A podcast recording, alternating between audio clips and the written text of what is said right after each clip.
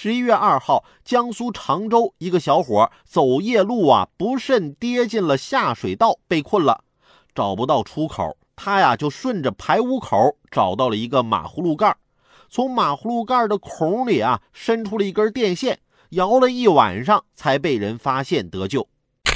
还好啊，没出啥大事儿。大家晚上出门啊，在一些照明条件不好的地方，可得注意脚下。相关部门啊，也要加强管理。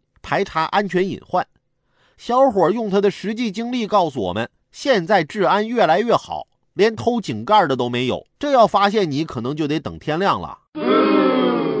但这也提醒我们，虽然现在社会治安啊各个方面都挺安全，但咱还应该掌握一些实用逃生技能，以备不时之需。